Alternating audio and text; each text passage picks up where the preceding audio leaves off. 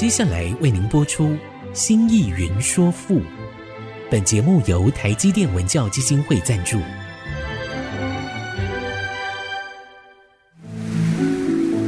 从气盖山河的朝代风华，到细腻抒情的人生长叹，跨越朝代，开启诗词盛世，《新意云说赋》。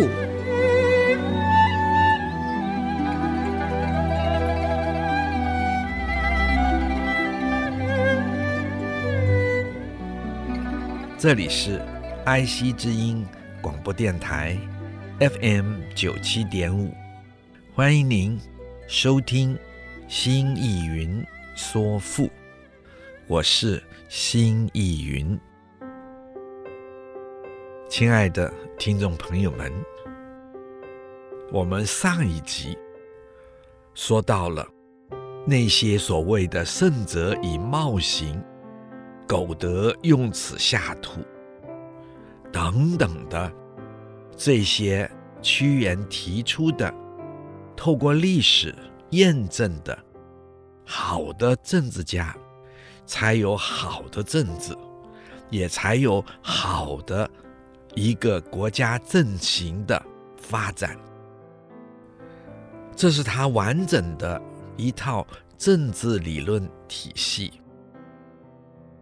那么这个呢，就认识到屈原他自身是透过历史的经验、历史的事实来说明他的坚持，他不是个人的一个自我意志或者自我情绪上的强烈说，我就是要这样，不是。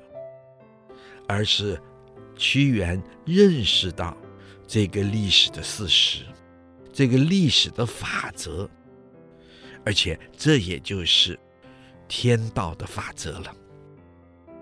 所以呢，这认识使屈原更进一步的确定，百世以是圣人而不惑，錙诸鬼神。而无疑的这个信念，百世，一世是三十年，就是哪怕历经百代，历经三千年，以是圣人，都得等待出一个真正的，如同圣人般的政治人物。这个圣人般的政治人物，就是一个通达的、完全能全面考虑思考问题的、带领整体人民前进的这种政治人物，而不惑。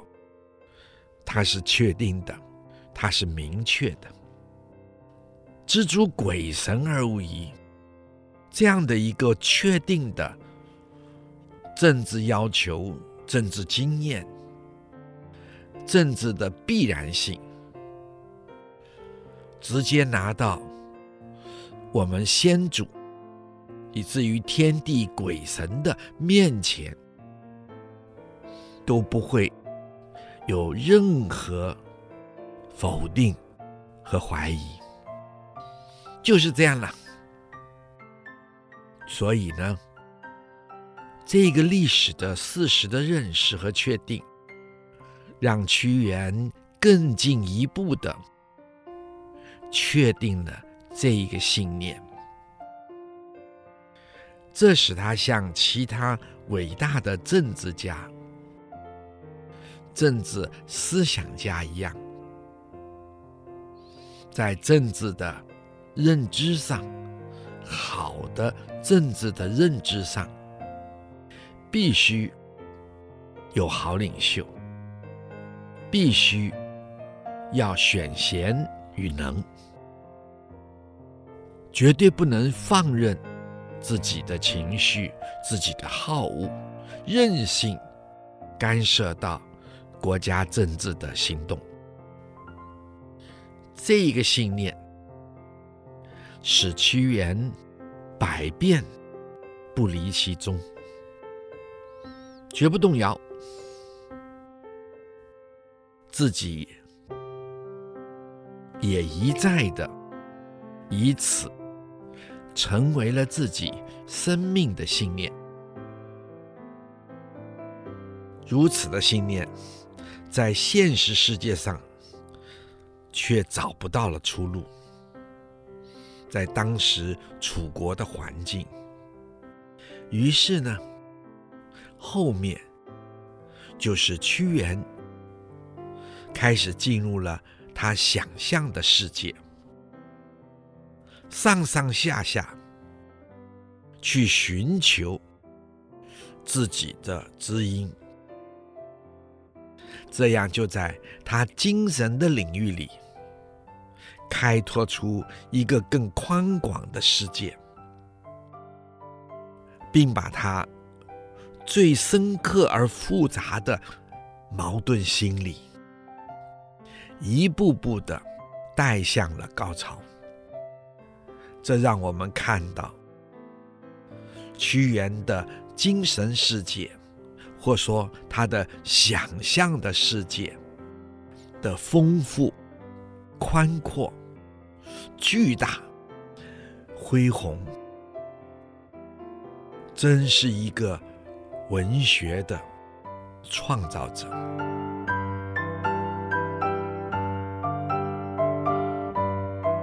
贵夫人以诚辞兮，耿勿既得此中正；似欲求以诚意兮，克哀风。于上征，贵夫人以诚辞兮，这个跪就是跪下，做动词用，同时也是一个主词。这是中国传统在文言文上的一种特殊的笔法，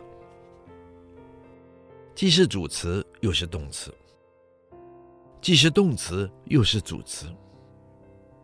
在这里，就表示屈原跪下，夫人，夫就是不，就是铺开或者敞开，刃呢是衣襟，古人的那个领口，以是耳，陈词就是陈述。这是说，屈原就像从华，就是大舜，舜帝陈述，向舜陈述了自己对历史、对政治的看法。耿勿既得此中正，耿是光明，也是清楚明白的意思。勿。就是我，屈原的自称。既是已经，得是得到，是获得，同时有确定的意思。此就是这，中正就是中正的治国之道，也是做人的。中正之道，这些中正的道理，就是前面所述的历史上甚至奸佞各有自己的报应，一切的结果都是自己作为的成果。这是一个因果的铁律。皇天是无私，还有做人耿直、忠贞、品性洁净的意思。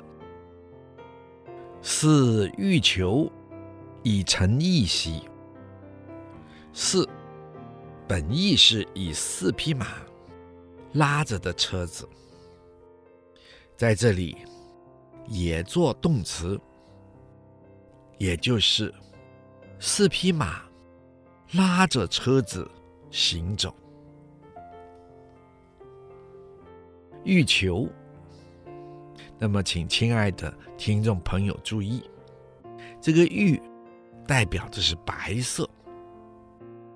球呢是龙，可是呢和龙不同，它是没有长角的龙，没有长那个角的龙。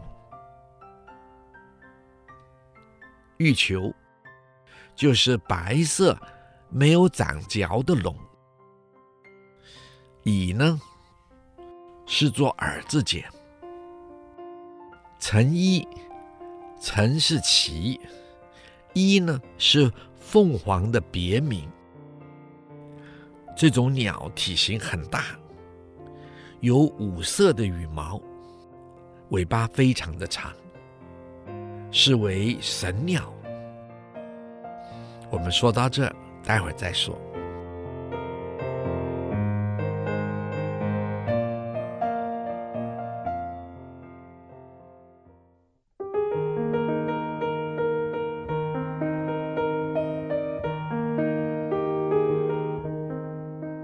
欢迎您再次回到爱惜之音竹科广播 FM 九七点五新艺云说赋。我们的节目每周四晚上八点播出，周日的晚上十点重播。在其他的时间，听众朋友们可以点选 AOD。随选即播，点听每一集已经播出的节目。欢迎您的收听，谢谢您。心意云说赋，我们刚才说到“克哀风于上征”，这个“克”有人称之为“忽然”。也有人称之为“乘”，乘着风的那个“乘”；也有人简为“忽然”或者“飘然”。哀风，这个“哀”是尘埃，风呢是刮起尘埃的大风。于是我，屈原的自称。上征，征。是行，行动的行。上征就是上行。什么是上行呢？就是上到天上去，向天上行走。这个上指的是天上。那么这句话就是忽然间刮起大风，把地上的尘埃。都吹起来了，我啊，就借着这个风，飞到了天上去，到天上去旅行了。贵夫人以乘此席，耿媣既得此中正。似欲求以称一席，克哀风于上征。这句诗的诗词的意思是：我到了崇华大顺的面前啊，我敞开了我的衣襟啊，我要好好的畅畅快快的向大顺、向帝孙陈词我治国的道理啊。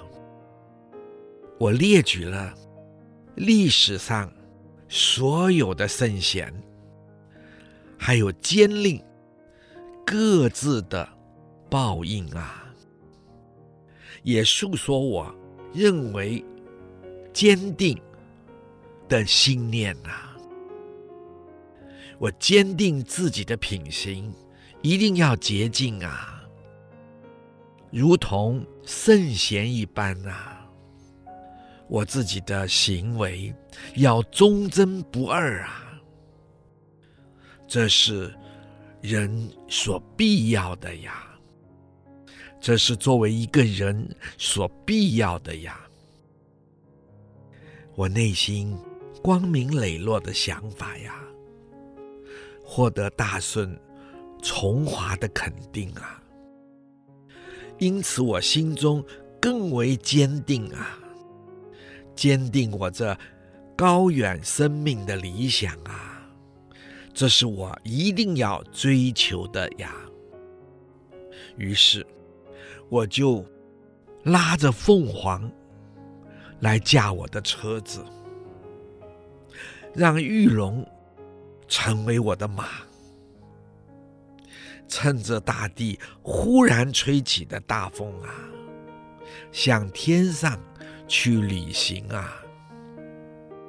我要向天下人宣告啊，宣告我的理想啊！朝发軔于苍梧兮，夕于自乎玄朴。予少流此灵所兮，日忽忽其将暮。朝发軔于苍梧兮，这个朝就是早晨，就是清晨。发軔的軔是挡住车轮转动的那一根横木，有点像我们今天的刹车。古人用一根横木插进车轮里，让它不能动。发是举，发刃就是拿开，挡住车轮的横木。引申呢，就做启程、出发。于是在，或可以做虫字。苍梧是山的名字，它又叫做九嶷山，也是大舜，就是舜帝埋葬的地方。因此，屈原说：“来此，向舜帝陈词。”屈原刚向舜帝陈词完毕。以后的精神活动，以及生命理想的开展与追溯，就从这里九夷山，也就是苍梧出发了。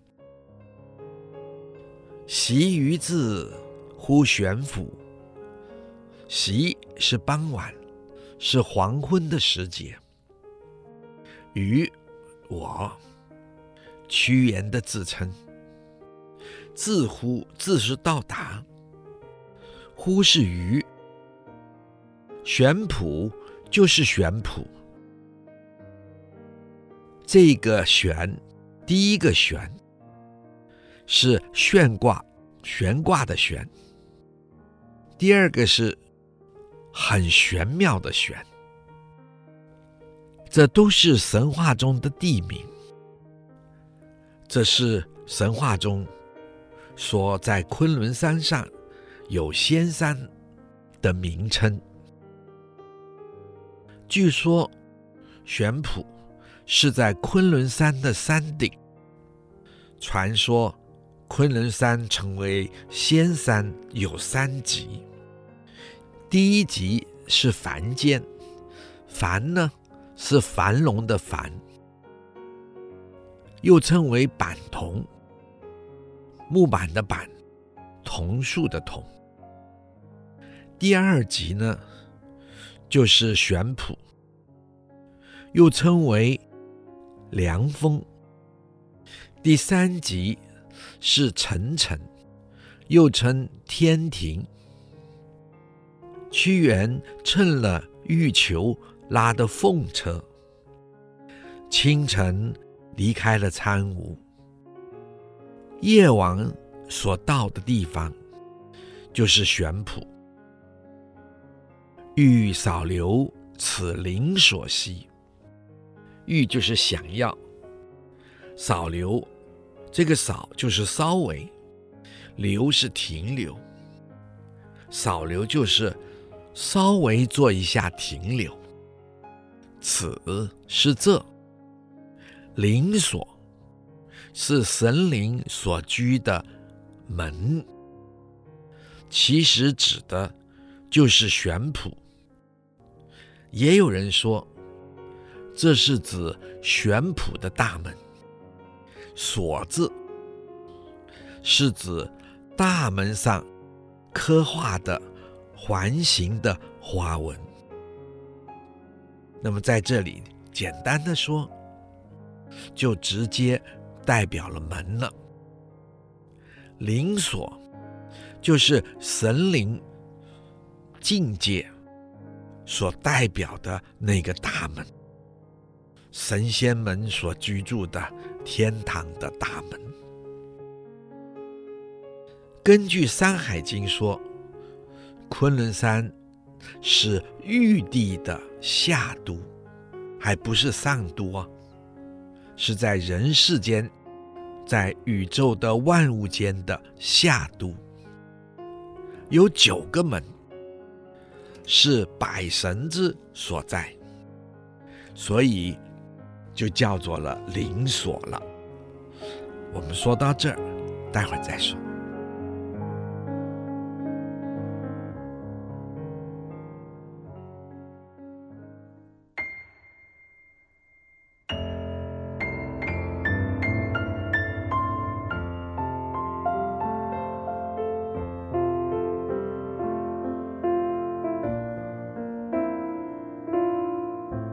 欢迎您再次回到爱惜之音竹科广播 FM 九七点五，新意云说赋。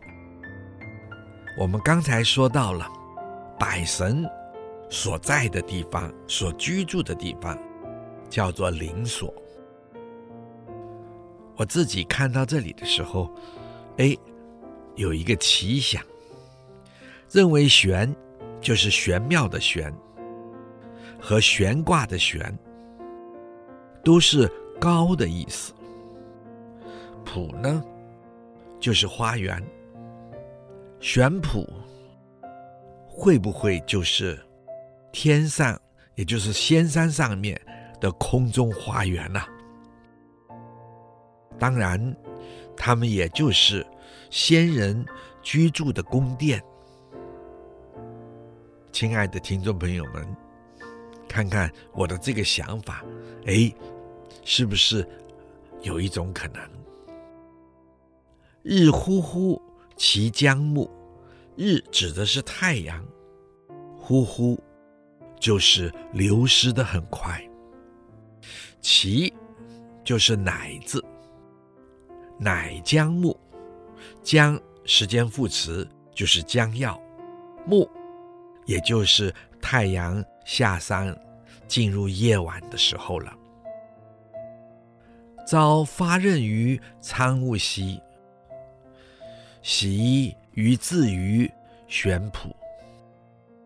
雨扫流此灵所兮，日忽忽其将暮。这句诗的诗词的意思，也就是我清晨。就告别了大顺呐、啊，驾着玉裘拉着的凤车出发，我离开了九嶷山的参悟啊，就向天上远行去呀、黄昏，我就到达了昆仑山的天宫中，就停在玄圃的。大门啊！我本想在这仙区稍微的多停留一下呀，在玄圃的天宫的大门外逗留逗留，欣赏欣赏。只可惜时间快速的流失啊！我无法再看看这美丽的风景和亭楼殿台呀、太阳也就这样的匆匆的下山，然后把整个的时间带入夜晚了呀。乌岭西河弥结兮，万烟之而勿破。路漫漫其修远兮，吾将上下而求索。吾令西河弥结兮，吾就是我，屈原的自称。令或者就是命令，我命令，或者就是我让。西河呢，是神话中的人物，据说是太阳的母亲。天上有十个太阳，都是她所生的。根据《山海经》上面说，东南海外有西河之国，有女子名西河。是生十日，就是生了十个太阳。常浴日于甘渊，他常常把他的孩子这些太阳带到甘渊去洗澡。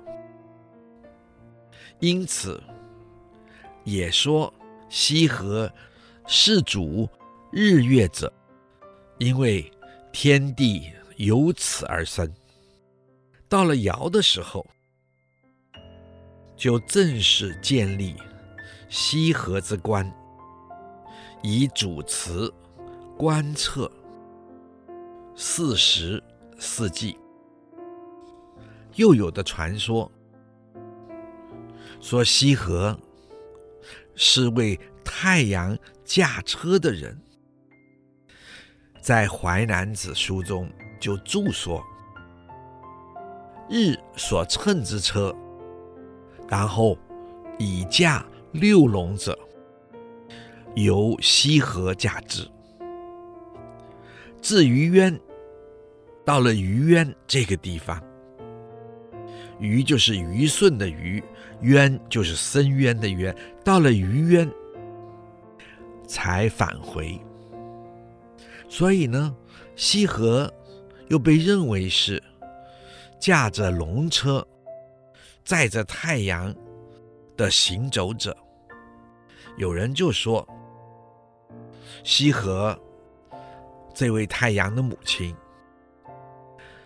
把太阳带着在天上行走。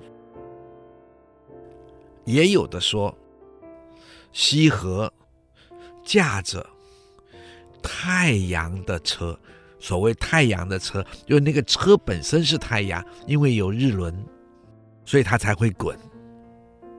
不过我们提出来，请亲爱的听众朋友们知道知道，了解一下，神话中有这些说法。弥结兮，这个弥是停止的止。请亲爱的听众朋友们注意，这个迷结的迷是指，是停止的止。节呢，是车行的节度，车子行走的那一定的节度、节奏、节律。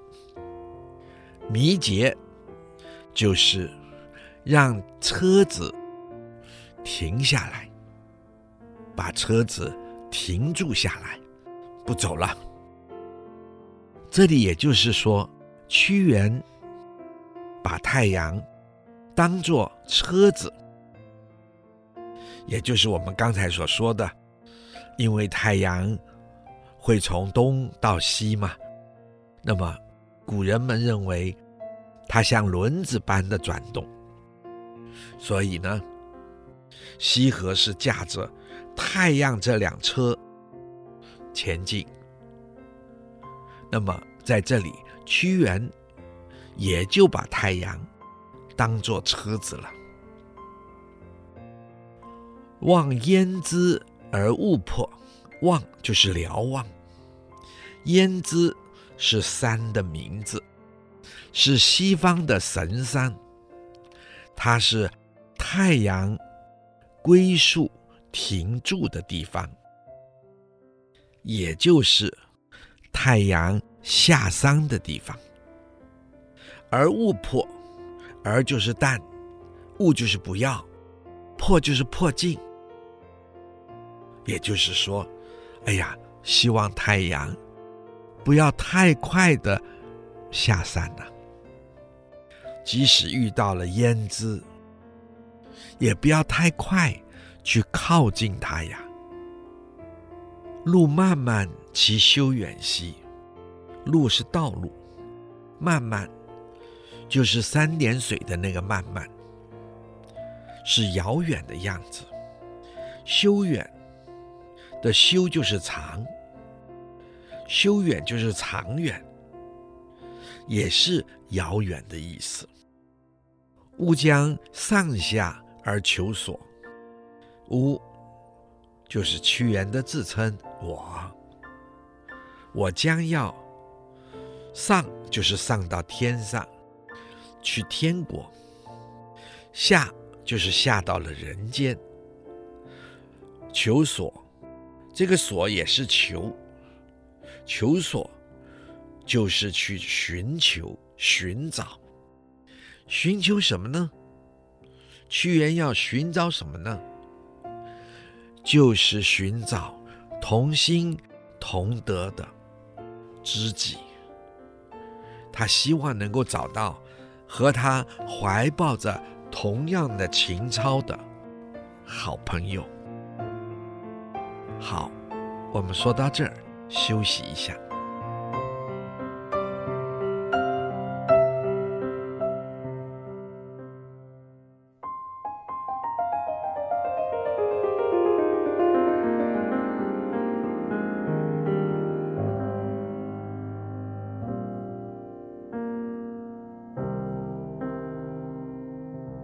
欢迎您再次的回到爱惜之音竹科广播 FM 九七点五新艺云说赋。我们刚才正好要进入这一段诗歌：吾领西河而弥结兮，望焉知而勿迫。路漫漫其修远兮。吾将上下而求索。这句诗诗词的意思就是：我叫西河啊，把他拉的那太阳的大车，慢慢的停下来啊，不要走得太快呀。即使是看见了太阳归属的地方。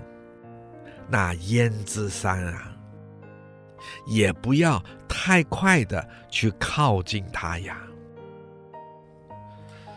时间不要让它过得那么快呀。唉，宇宙人生的道路是如此的长远啊。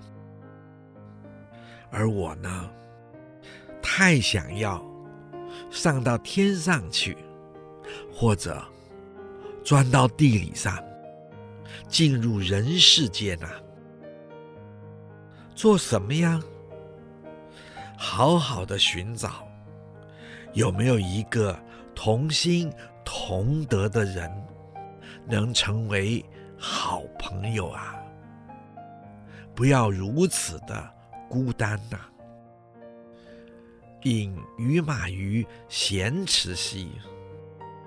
总于沛乎扶山，则若木以弗日兮，聊逍遥以襄阳。饮就是喝，喝水，饮水。于马就是屈原说我的马。不过，请亲爱的听众朋友注意，这里的马。不是石子的那个马，而是指上文中所说的那个玉球，那个凤凰。于是在，是道的意思。咸池也是神话中的地名，传说是太阳洗澡的地方。太阳在天上奔跑了一天呢，哎，到了西边，就在咸池这个天池里洗掉自己一身的汗水。这个咸池就是天池。总于沛乎扶桑，这个总是整理，是洗洁。简单的讲，就是拴住，就是拴。沛呢是马缰绳，呼呢是鱼，扶桑是神话中的庶民。在《淮南子》书中说：“日出汤谷，太阳从汤谷中出来，浴乎咸池，而后。”在西边的天池、咸池里洗澡，扶于扶桑。这个扶于扶桑，这个扶是越过、掠过，在过程中他掠过了扶桑，掠过扶桑，在《淮南子》里说，说臣民登于扶桑，原始。将行。晨明指的是早晨的太阳，在天要亮的时候，太阳登上了扶桑树之巅，然后于是，原就是于是，于是将要出发这一天的天上之旅。在这里呢，则是指。屈原已从西边太阳归宿之处，又已经回到了极东的地方。我们看到屈原可真忙啊，在天上跑来跑去呀、啊。而饮马于咸池也表示，他同时再跟着太阳到了西边。和太阳一起在咸池中沐浴。这些语言，请亲爱的听众朋友注意。屈原之所以所使用的这些神话中的事物，包括了太阳，包括了咸池等等，它都是展现自己高超的节操。他是和太阳般一般的洁净，与太阳来往，全部呈现他内心的洁白与高尚。而总于佩乎福山，这是表示他将车子，也就是车子的缰绳。就系挂在扶桑树上，这意思是说，他想把太阳就在东边多留一会，让它晚一点出来，晚一点行走在天上，让时间不要再走得太匆忙。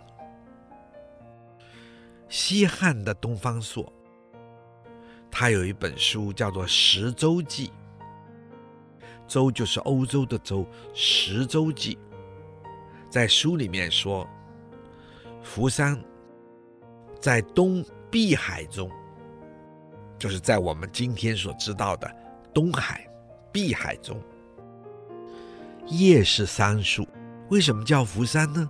因为它的叶子跟桑叶一样。只是它长数千丈，它有这么大这么高，树干粗两千围，两千个人两只手手拉手才围得住它。东汉的《说文解字》大师徐慎则说扶桑神木乃是太阳所出之处，也就是太阳是从这里升起，从这里出发的，则挪木以扶日兮。这个折是攀折、折断。挪木有两种说法，一种说法说，这棵树是生长在昆仑山的最西边，它是青色的叶子，红色的花，它整棵树发亮，所有的花也发亮。光华下照于大地，而这个地方呢，乃是太阳下山之处。我想是古人们看到了夕阳那份辉煌多彩，而想象出在昆仑山之巅的极西处有这么一棵。五彩斑斓的诺木。另外的古人说，其实诺木也是扶桑树，只是长在西边而已。我在想，我们认为挪木是五彩斑斓的树，或许更符合于黄昏时节。夕阳下山的光芒，以扶日兮，以是用用来，扶日的扶是敲击，是打击，意思是有阻挡，是有遮蔽的意思。福日就是阻挡太阳的行动，不要让它。快速的掠过。我们刚才说，这也就是不要让时间流失的太快。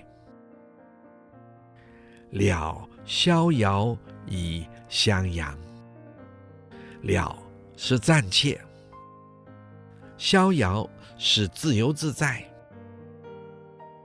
以是并且，襄阳就是徜徉，就是徘徊。其实，也就是逍遥，也就是自由自在。屈原说：“好让我有一点时间，自由自在吧。”今天就说到这。如果您有任何问题或者想法，欢迎你留言：triple w 点 i c 九七五 dot com。刚刚提到的作品，我们也会放在节目网页上，可以边听边参阅。新意云说赋，我们下次再会，谢谢各位。